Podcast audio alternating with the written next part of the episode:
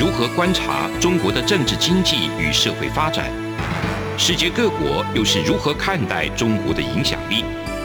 而两岸间有哪些焦点议题与新闻事件？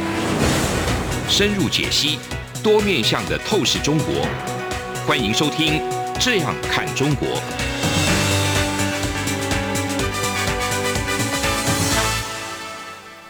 各位听众您好，我是主持人蔡明芳。您现在收听的是中央广播电台的《这样看中国》节目，蔡明芳时间。我们今天节目呢要谈的主题呢是有关于近期的中国经济以及中国在禁止这个台湾的鱼产品上面，也就是石斑鱼，对于未来台湾跟中国在经济的往来上，那我们应该要怎么样的因应措施？我想在这个十四号的时候。国际信评机构会议呢评级，他在这个亚太区的主权评级的董事兼这个首席中国分析师哈费安德呢指出，就是说他预计了哈，就是说今年中国的这个经济呢，它的成长率可能会不到四个 percent。所以呃，你可以看到我们在节目之中一再的这个帮各位听众朋友更新很多的这个相关的中国的经济数据，看到中国的这个经济数据。不管是他们官方所公布的，或者是说我们所看到的中国这些封城疫情相关的这些消息，其实对于整体中国的经济而言，发展来看都不是非常正面的。那特别是在战争的这个压力之下，整个物价的上涨的情况呢是越来越激烈哈。那物价上涨激烈，那我们看到美国所公布的这个物价的一个 CPI 的一个。年增率呢是超过八个 percent，所以也就造就就是说，大家预期 Fed 可能最激烈的情况，有可能会一次升三码。那当它的利率会有这样持续攀升的情况之下，当然它是为了或是看到了这个通膨不可控的因素。那通膨这一次我们也一再强调，就是说这个通膨它的影响是全世界的。它不是只有个别国家的通膨、通货膨胀的问题或物价上涨的问题而已，所以对于目前中国持续呃要采取宽松的货币政策，然后来挹注它这一些中小企业或小微企业的一个金融这个流动性来讲，其实对中国的经济的压力会是非常大。为什么呢？因为当你这个国家有通货膨胀问题的时候，有物价长期上涨问题的时候。如果你没有采取这个货币的措施，继续采取宽松的货币政策，就会让你物价上涨的情况有可能会更为剧烈。Friedman 这个货币的一个经济学者呢，他就讲过一件事情哈，他认为这个物价上涨是一种货币的现象，也就是说，因为你不断的去印钞票，你不断的去呃采取量化宽松的政策，你让这个经济体系里面。它的钱越来越多，可是经济体系里面，它生产的产品或服务事实上没有增加太多，或增加的速度比你货币增加的速度缓慢很多，变成有很多的货币，然后要去购买较少的这个财货。在这样的情况之下，这个市场上的货币越多，如果货币的需求没有大幅增加的情况之下，你的货币的价值就会降低。那货币的价值降低。所以你就会导致你要花更多的钱才可以买到跟原来一样的商品，这个就是所谓的通货膨胀。或许有时候会看到这个物价的上涨，可能觉得诶，比如说面包的价格没有动，但是它有可能从红豆面包做成这个呃缩小版的红豆面包，甚至做成了像红豆饼那样大小的一个红豆面包。也就是说，这个面包它做的越来越小，可是它的价格并没有改变。那其实就是一种物价上涨的一个现象，所以呃，我们在看这个物价持续上涨的一个情况，台湾的央行在明天也要准备召开这个理事会，决定要升息的幅度了。但是不管台湾呃央行会升息多少，美国升息的态度才是非常确定的。所以当呃美国在升息，如果台湾不敢升息，台湾升息幅度太小。嗯，当然就会加速新台币的这个流出，加速台币的贬值，加速资金的外逃。这个对于台湾的这个金融市场或资本市场来讲，也会产生比较大的动荡。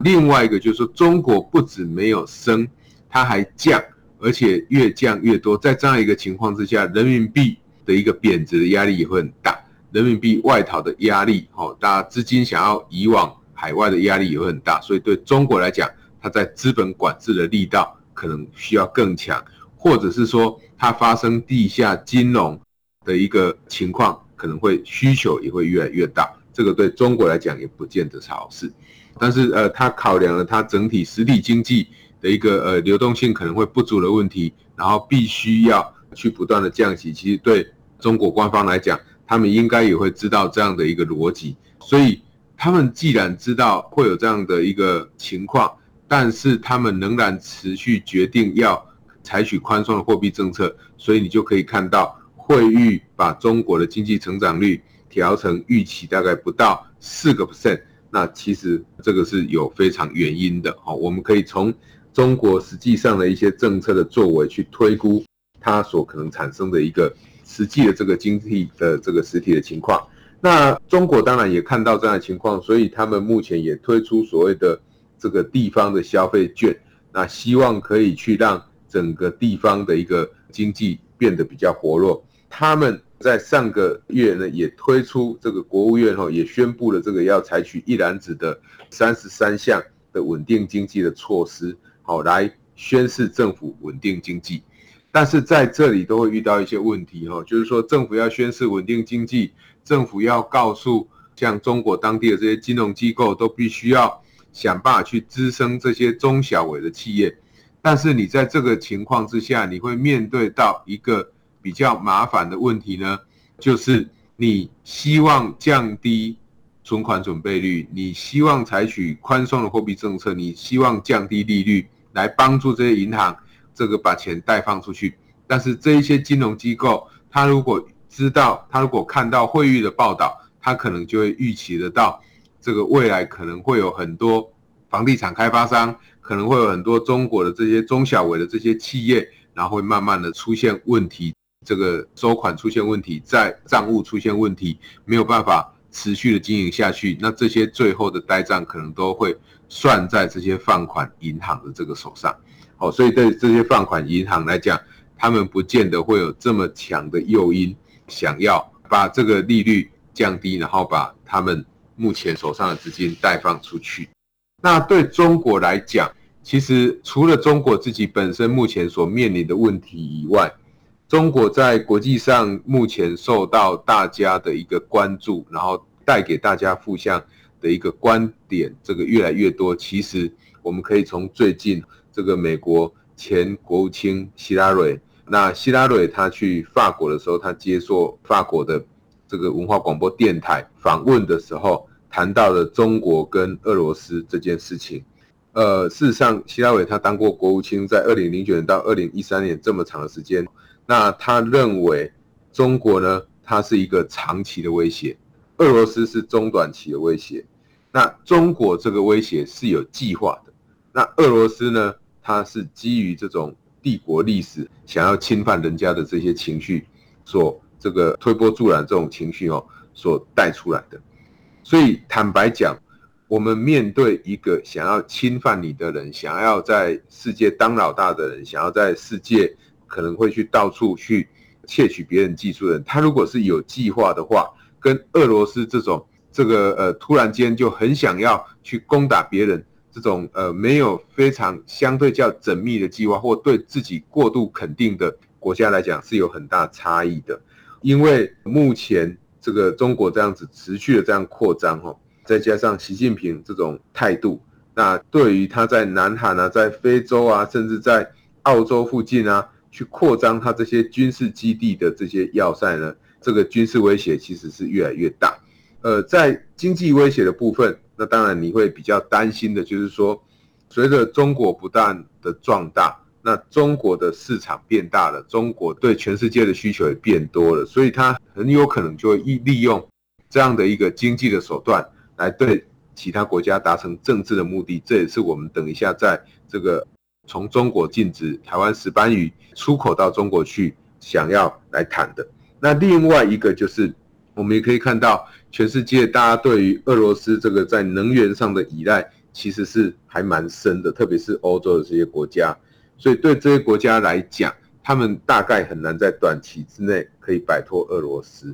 哦，可是长期来看，我想发展再生能源还是非常重要的。呃，这个他特别指出，哈，中国是长期的威胁这件事情，我觉得这个是在过去几年我们很少会去看到美国政府或美国政府的重要官员或卸任的官员，他们对于中国的态度是采取这个越来越强硬的一个态度，哈。那最主要当然就是中国所做的事情。那跟全世界的这个民主价值其实是背道而驰的。那我们很难看到有一个国家，它慢慢的在长大，它的能力变得越来越强的时候，它还继续用不当的手段，用不合理的手段，那来窃取别人的技术或窃取别人的这些相关的这些资讯。好，我想这个东西都不是在民主国家里面所被允许的。所以，当我们面对中国，的一个真面目，慢慢的让全世界知道了。当我们看到中国对于台湾许多的这个农产品也好，渔产品也好，或甚至在更早之前的这个中国的观光客，不管是陆客还是团客，还是中国到台湾来念书的这些学生，他们的管制越来越严，甚至是禁止到台湾来或禁止买台湾农产品的情况之下。台湾还要继续跟中国保有一定程度的经济往来吗？这样讲的意思，并不是说台湾不能跟中国经济往来，而是我们必须要思考的是，如果我们跟中国的经济往来都是中国自己可以片面决定要不要跟我们往来，事实上这样的经济往来是假的，这样的一个贸易其实也不见得是真的会对农民带来贸易的好处。因为这样的一个呃贸易的关系，主要都是跟中国本身他领导人他的喜好有关，也就是说，他是非常主观的，他并没有客观的一些这个数据来告诉我们说，台湾跟中国之间的贸易到底应该要贸易些什么，或哪一些东西会在贸易的时候会出现问题，这个是我们在面对中国这样的一个。政治体制之下，我们必须要非常担心的，特别是美国前国务卿希拉蕊，他又特别直接讲，中国就是一个长期的威胁。那既然它是一个长期的威胁，我们再继续跟他保有高额的这个经济往来的话，我想这个会是非常奇怪，也不符合呃我们一般而言我们在讲的这个经济贸易的一个利益哈。节目进行到这边，我们先休息一下。这里是中央广播电台《这样看中国》节目。节目稍后回来。从两岸、国际、历史、文化与财经等角度透视中国的《这样看中国》节目，每周一到周五晚间九点三十分到十点在中央广播电台播出。如果您对《这样看中国》节目有任何收听想法或意见，欢迎寄信到台北市北安路五十五号，也可以透过电子邮件的方式。节目有两个信箱：二零二零 at rti 点 org 点 tw，或是二零二零零二零三 news at gmail.com。再次谢谢听众朋友们的收听与支持，请持续锁定每周一到周五晚间九点三十分到十点播出的《这样看中国》节目。各位听众您好，我是主持人蔡明芳。您现在收听的是中央广播电台《这样看中国》节目，蔡明芳时间。接下来呢，就要来讨论台湾在上周五吼、被中国呢以石斑鱼有验出这个禁药的一个理由呢，然后就禁止台湾的石斑鱼再出口了哈、哦。刚刚提到，就整体中国经济而言是在往下的，就外国政府，特别是这个全世界最重要的美国。这个前国务卿希拉蕊，他认为中国它是一个长期的威胁，所以在中国经济往下，各国政府以美国为首的这些民主国家，大家又越来越认为中国是一个长期威胁的情况之下，台湾跟中国之间的一个贸易的往来，到底应该要怎么走？这个是值得我们去好好讨论的。我想，台湾在过去马政府的时代。不断的去这个认为说台湾应该要跟中国贸易，台湾离中国非常的近，没有道理全世界都在跟中国贸易的情况之下，台湾不跟中国贸易。那我想这样子的一些言论听起来有点似是而非哈。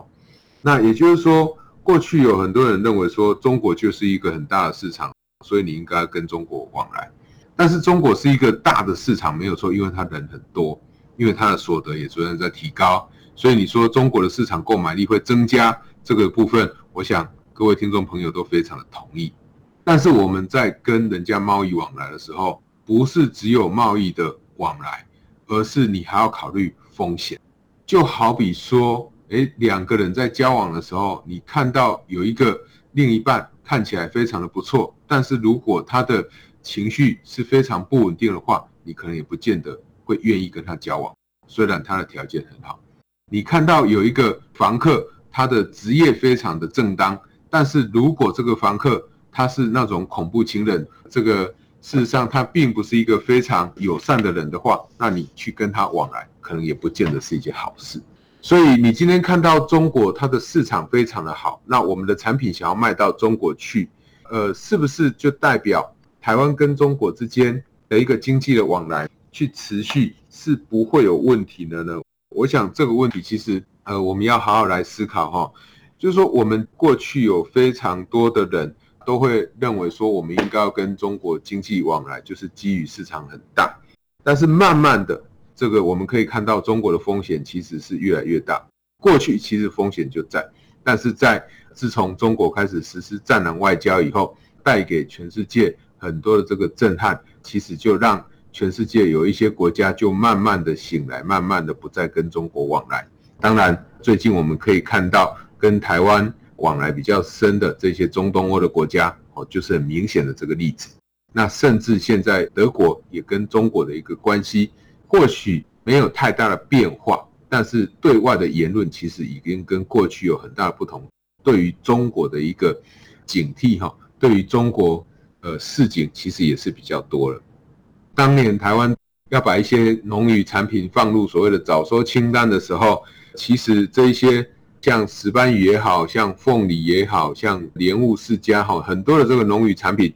其实在过去都是放在早收清单里面，让台湾在中国的市场可以被打开。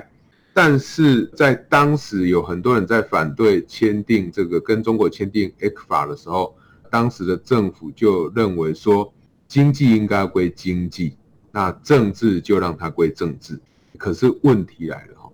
当我们要把经济归经济，那政治归政治的时候，就会出现一个问题。出现什么问题呢？就是到底对方是政治还是经济？呃，我想各位听众朋友可以思考看看，当我们的农产品、当我们的渔产品或我们的其他产品。我们在产品上面，我们有做出口市场的拓销。可是我们的出口市场如果有超过九成或九成五都集中在中国市场的时候，你认为这样子一个经济的往来是不是真的一个纯经济的考量？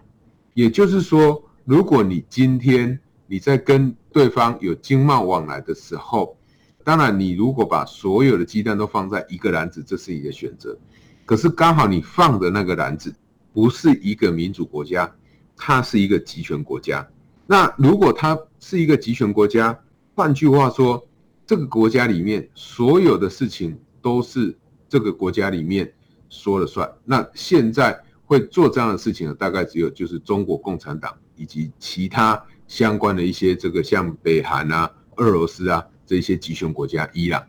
当你往来的国家是集权的国家，你又把你的出口市场都跟这个集权国家往来，那各位听众朋友就可以想想看，请问这样的贸易的往来是政治还是经济？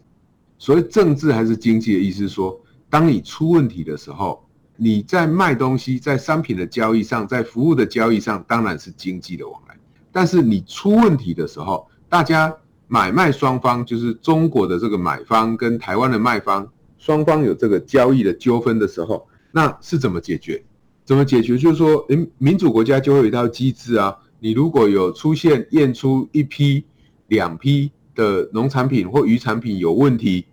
那我就要再看你其他会不会有问题。但是我会先根据我们在双方过去在签订相关的这些经贸协议的时候，我们一定会有一些争端的处理机制。也就是说，当我们国家的买方跟卖方大家的这个，比如说在产品标准的检验上出现问题的时候，要有第三方公正或者是政府可以出面来帮忙处理，来看看是不是真的有问题。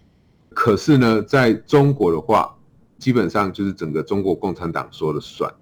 所以当他说我们的凤梨有介壳虫，当他说我们的石斑鱼有这个孔雀石绿的时候，那他说了就算了，没有所谓的第三方的这个公正的机构可以来帮我们做一些判断，也没有办法送到一些大家共同认为有符合相关标准的这些检验厂商来进行检验。所以在这样一个情况之下，它百分之百是一个政治的问题，它绝对不是一个经济的问题。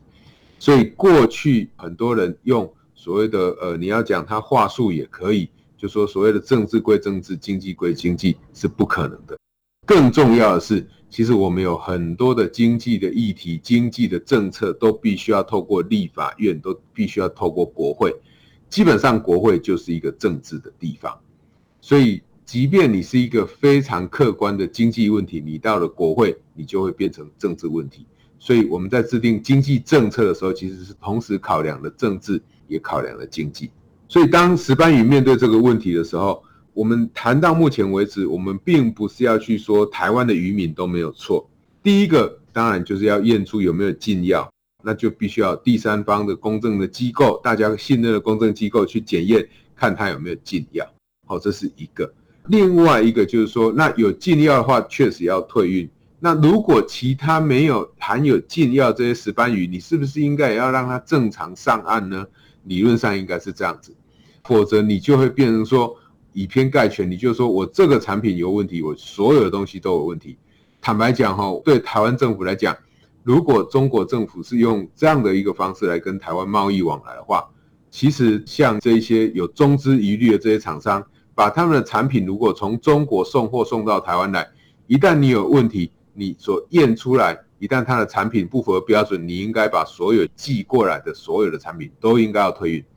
那这件事情，我们要让台湾这些消费者知道，就是只要你的产品被政府验出有问题，全部就会退回。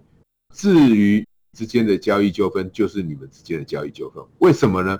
呃，因为你去跟一个外商也好，或泛中资的这个外商也好，跟他有任何的交易往来的话，你知道他有问题，你知道他有这些疑虑，你还要跟他交往，你就必须要承担这个风险。所以接下来我要讲的就是说，呃，有没有禁药？有禁药的话，我想政府也要重罚这些渔民哈，不是说这个自己渔获卖不出去就算了，你还害得全台湾的石斑鱼都被认为是有这个含有禁药的。我想这个东西政府应该要对这些业者进行重罚哈。如果财政属实的话，另外一个就是这些业者必须要有一些自律的机制，就是说当你看到。中国政府会采取这样的一个蛮横的手段，好来禁止你的产品出口到他的国家去的时候，那业者要自律什么？自律第一个当然就是你不可以说人家说不可以用药，你用药啊。最重要的自律是，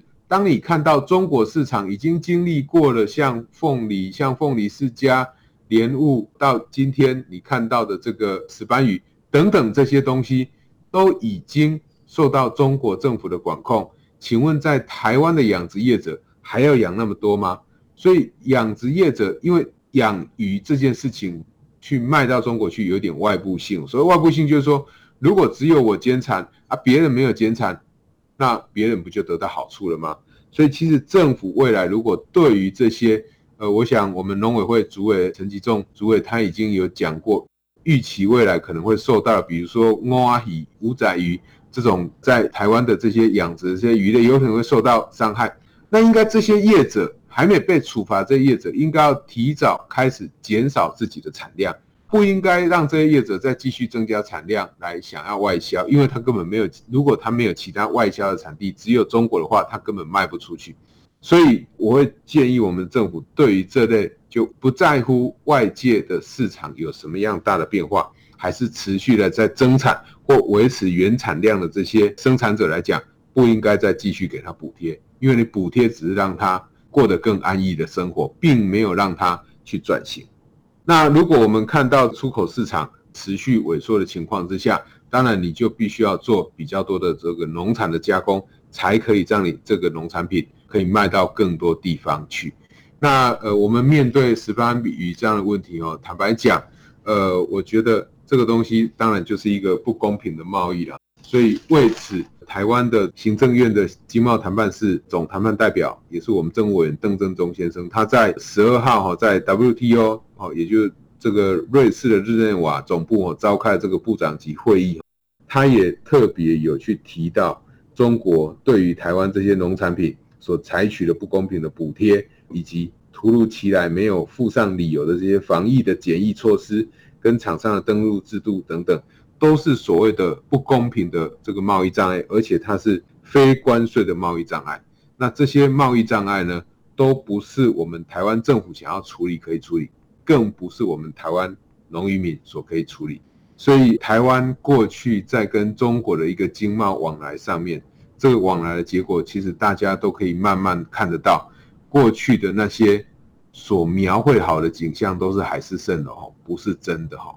所以，台湾跟中国之间的一个经贸关系，台湾是一个自由民主的国家，我没有办法直接毫无理由去限制你的产品不能出口。但是，我们自己的生产者，我们自己的消费者，自己可以有自律的行为，自己要有基本的这个尝试。当一个国家的市场发生重大变动的时候，你应该要减产，而不是在持续增产。你应该要减少出口到该国去。的一个出口量，才可以确保你整个生产过程里面你获利的一个安稳。我想这件事情其实是非常重要的哈，这也是今天特别要提出来跟我们各位听众朋友分享的。以上就是今天中央广播电台这样看中国今天节目所探讨的主题，就是中国的经济未来的变化，以及中国禁止台湾石斑鱼在出口对于台湾经济走向的一个醒思。我是主持人蔡云芳，谢谢你的收听，再见。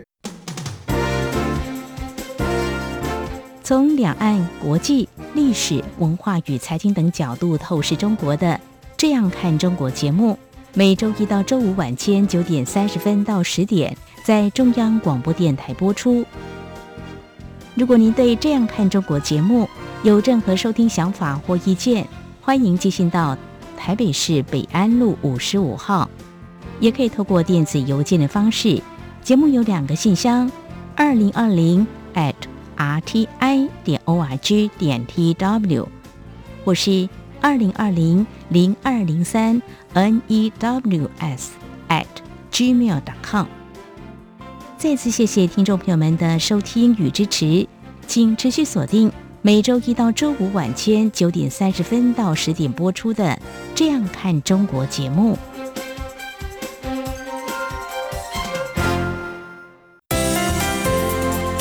你知道吗？侨委会今年的海外华文媒体报道大奖开始征件了。真的吗？没错，今年是以全球变局下的变与不变，发挥海外华媒影响力为主题，总共规划平面、网络报道类、广播报道类、电视影音报道类三个类别奖项。不止如此，还有全球新闻志工限定的侨务电子报新闻报道特别奖。只要你是侨务电子报的新闻志工，而且报道作品有在侨务电子报刊登过，就可以报名喽。那参赛作品只要是聚焦台湾、报道台湾，而且在限定刊播期间于中华民国境外媒体平台刊播就可以了吗？没错，把握时间，在七月三十一日前上网完成报名。那我赶紧上二零二二海外华文媒体报道大奖官网查询相关征件规范，网址：https: 冒号双斜线大写 c l j a o m. 的大写台湾 dash 大写 world dot net。以上资讯由中华民国侨务委员会提供。